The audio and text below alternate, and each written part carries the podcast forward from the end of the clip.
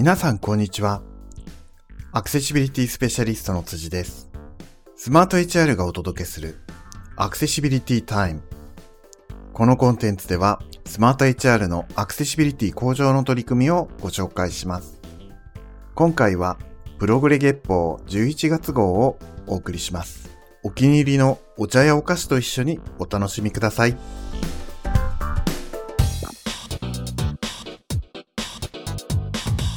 それでは11月のアクセシビリティ関連アップデートをご紹介します。今月の更新は1件です。ハイコントラストモードの時でも従業員詳細画面で何が選択されているか分かりやすいようにしました。詳細はプログレ月報11月号でご確認ください。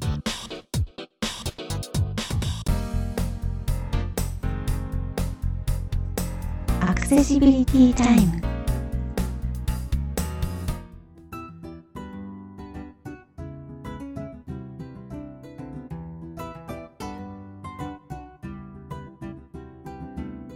今月のアクセシビト人事グループのワークデザインユニットで活動されている新明さんとお話をしていきたいと思いますよろしくお願いしますよろしくお願いします。早速なんですけど新明さん10月にご入社されたばっかりなんですよねはい、まだギリギリ3ヶ月経っていないぐらいです。じゃあ今使用期間中 そうです、まだ使用期間中です。簡単に自己紹介をお願いしてもいいですか？はい、えーワークデザインユニットの新明と申します。えー10月に入社をしましてスマート HR で初めての障害者雇用の専任担当ということであのジョインをしております。で今までですねずっと障害者雇用関係の仕事をしてきたので、まあ、今までの経験を生かして、えー企業の中で障害のある方が活躍できる仕組みだったり環境づくりっていうのをしたいなということで入社をしました。えーよろしくお願いします。はい、ありがとうございます。まさにあの、制度的なところとか、こう、まだこの会社、いろいろ整ってないところがあったので、うんあの、障害者として働く僕としては、まさにお待ちしてた感じの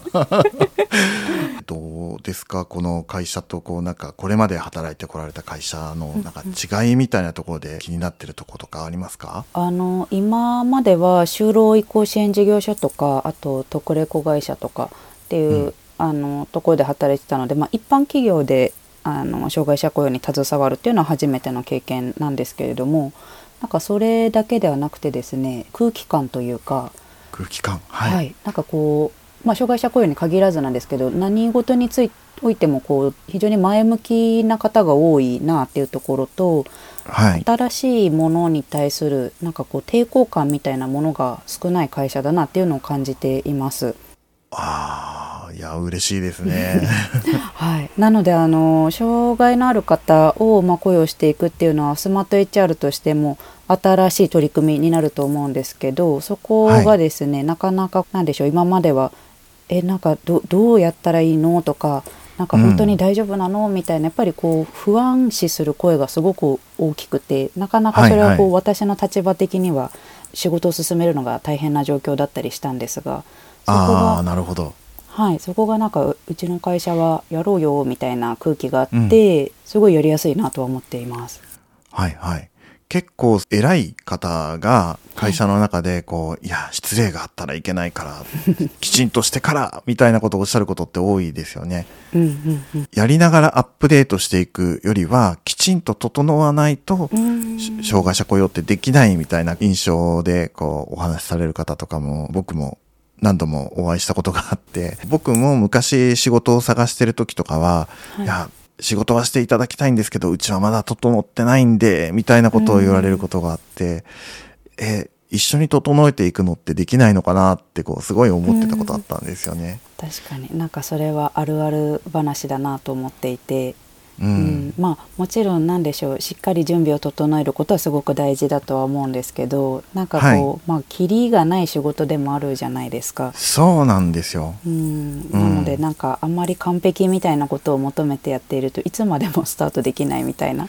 なりがちだと思うので変な意味じゃなく「えいや」ってやるみたいなところあは多分どこかで必要なんだろうなとはいつも思っています。そうですよね。なんかこう、車で言うと、とりあえず車を1台買って、そこにこう、これから装備をガンガンつけてって、こう、完璧なマシーンに育てていくみたいなのと似てるかもしれないなとかね、うん思ったりするんですけど。うんなるほど。あの、これまでしてこられたお仕事について少し、はいど、どんなことをされてきたのかとか、お聞きしてもいいですか？はい、あの1社目は就労移行支援事業所であの主に発達障害の方に企業に就職するためのいろいろな準備をしていただくってはい。いうような場所で働いていました。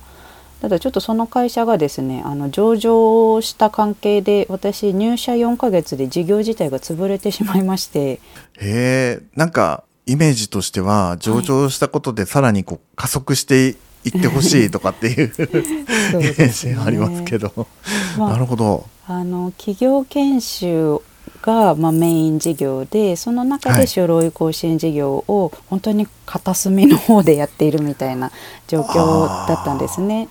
でなかなか、か、まあ、あの就労移行っていうのは福祉サービスの中のお仕事だったりはするのでバリバリすごい稼げたりするお仕事ではないので確かに。逆に上場したことで、まあ、株主の方からあんまり儲からないのであれば潰した方がいいんじゃないですかみたいなことを言われてしまったらしく、悲しい。はい、入社4ヶ月であのし職場がなくなるという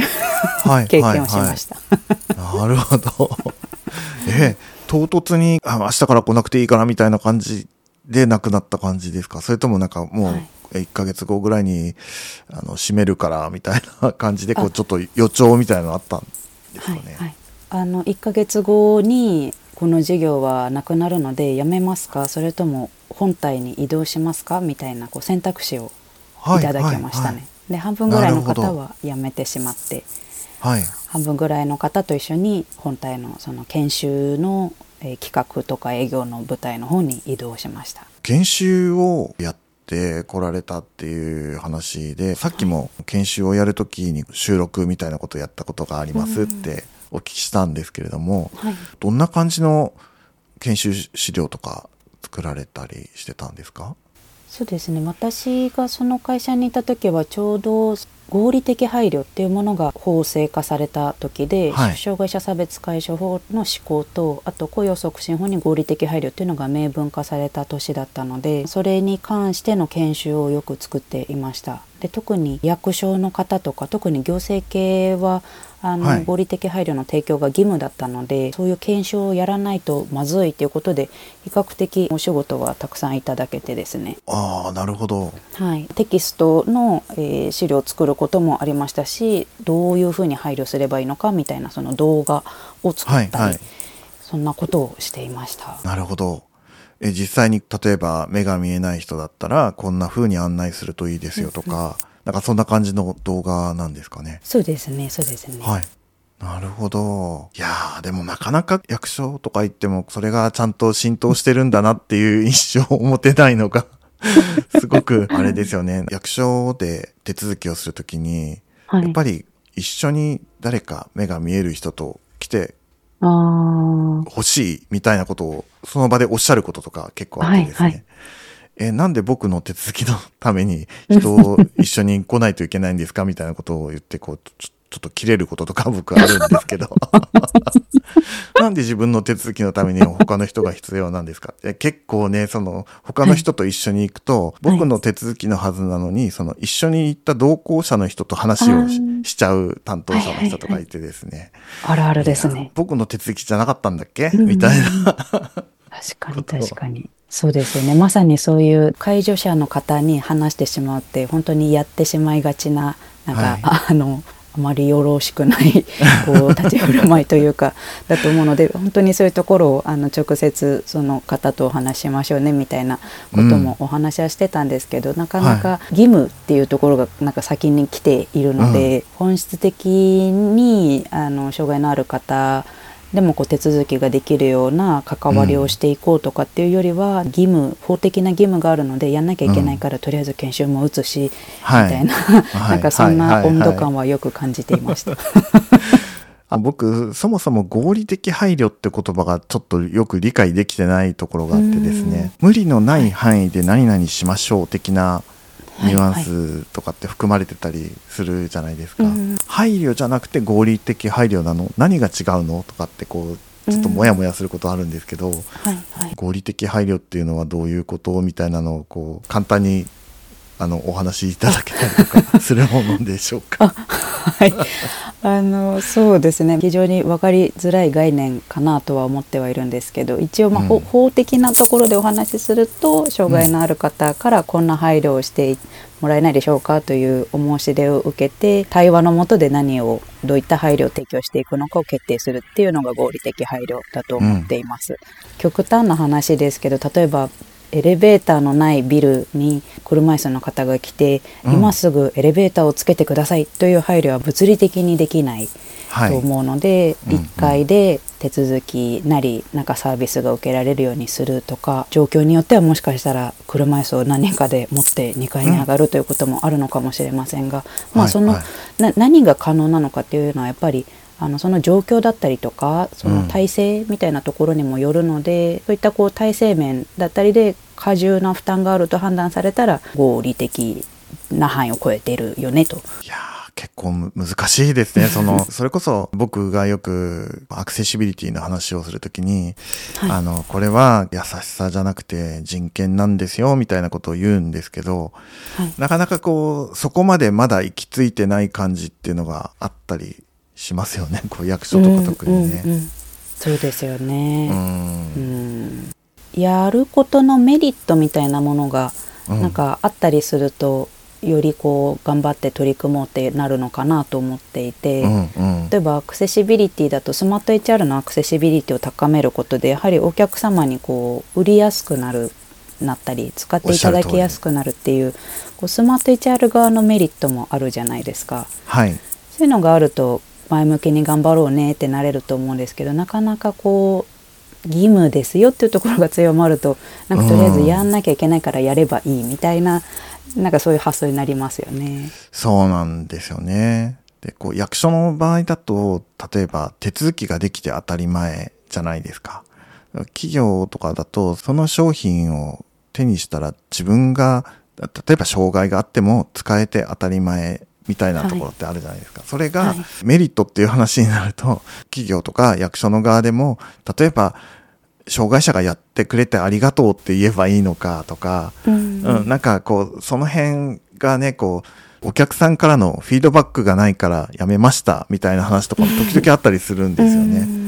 あの、この前まで、例えば、うん、スクリーンリーダーで使えるようにこのソフトウェア頑張ってたじゃんみたいなところが、い、や、お客さんから特にこうフィードバックがないので、うん。あのやめましたみたいなことをやられることとかもあってですね、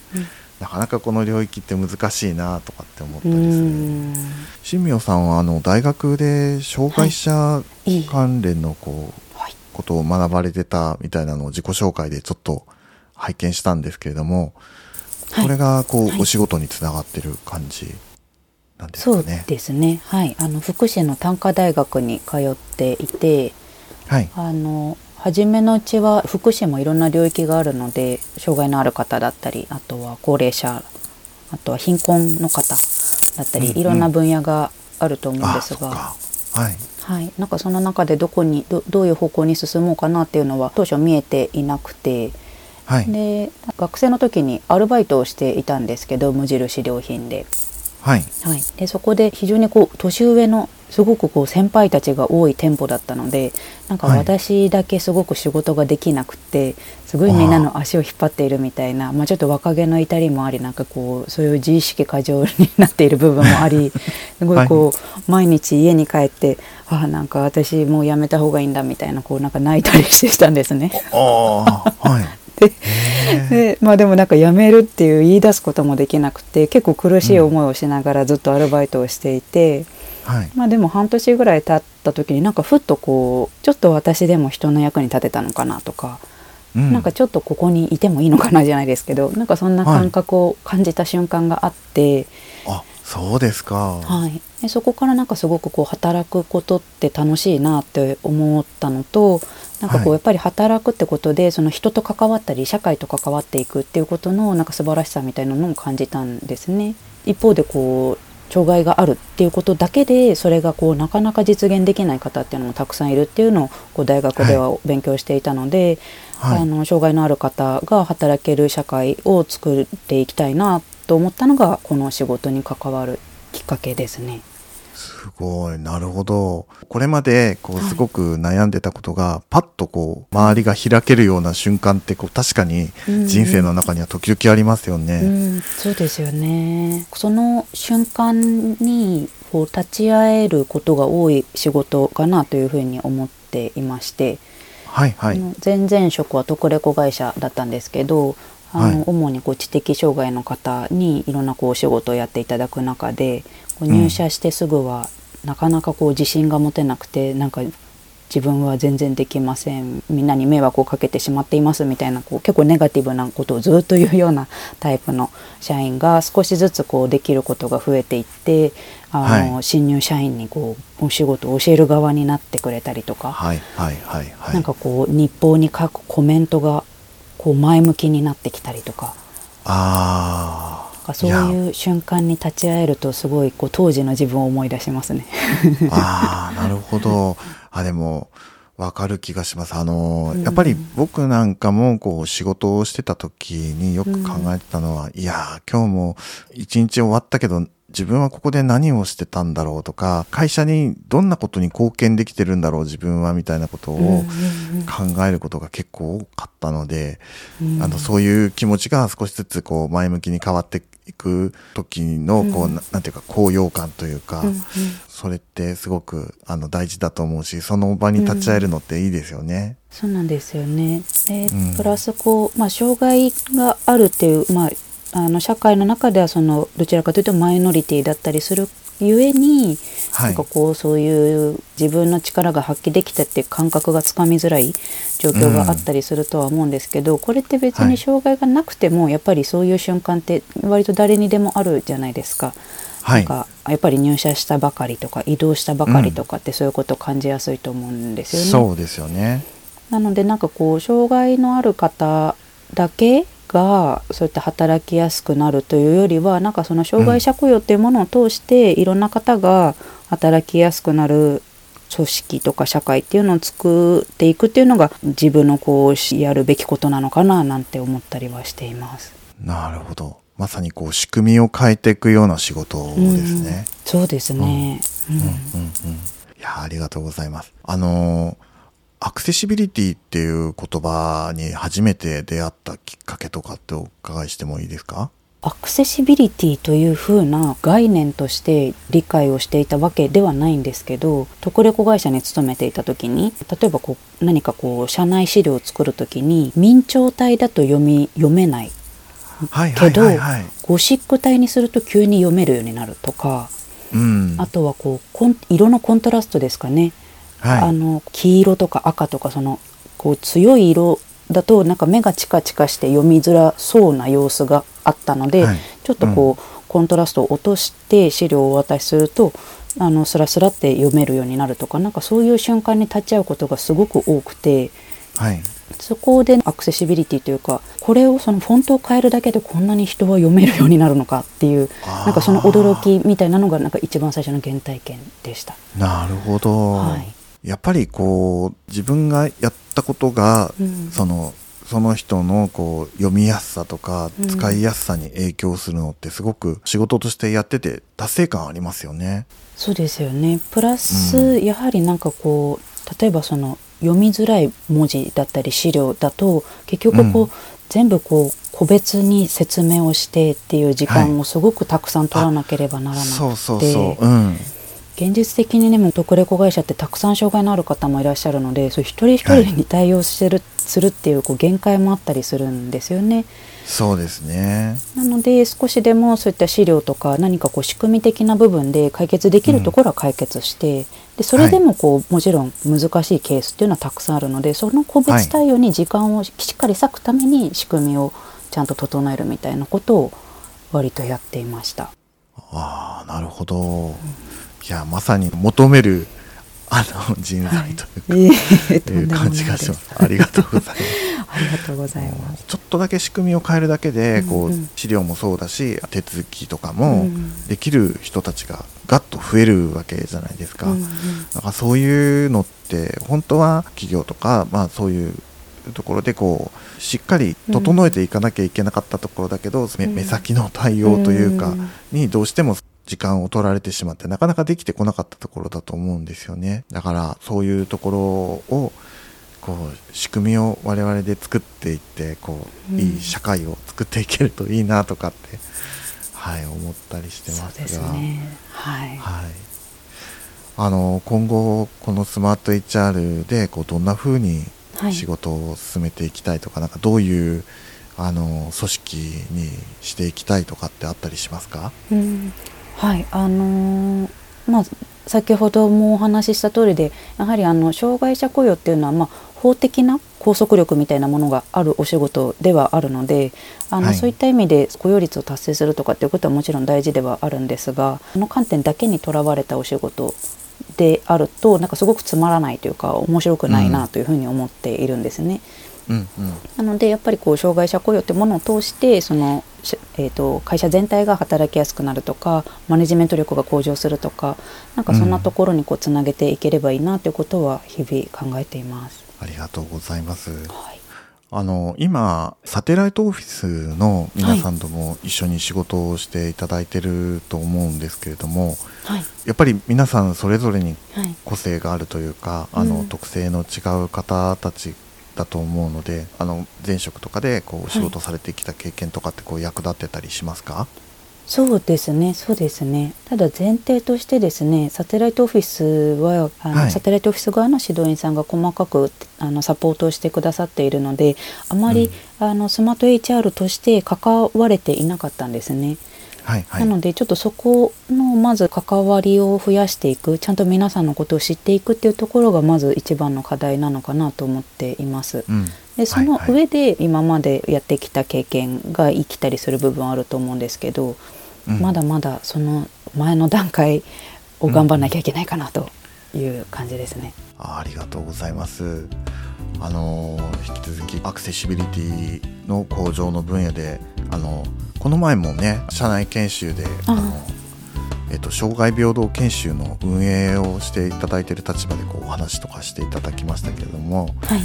はい、あのこれからもいろんなところであのご一緒させていただきながらいい組織が作っていけたらいいなと思ってますので、はい、今後ともよろしくお願いします。はい、ぜひぜひよろしくお願いします。じゃあまたあのぜひオフィスに出社した際はあの、はい喫煙所ご一緒いただけると ぜひぜひあの誘ってください。はい ありがとうございます、はい、ありがとうございます。今月のアクセシビトは人事グループワークデザインユニットで活動されている新明さんにお話を伺ってきました、えーどうもありがとうございましたはい、ありがとうございました。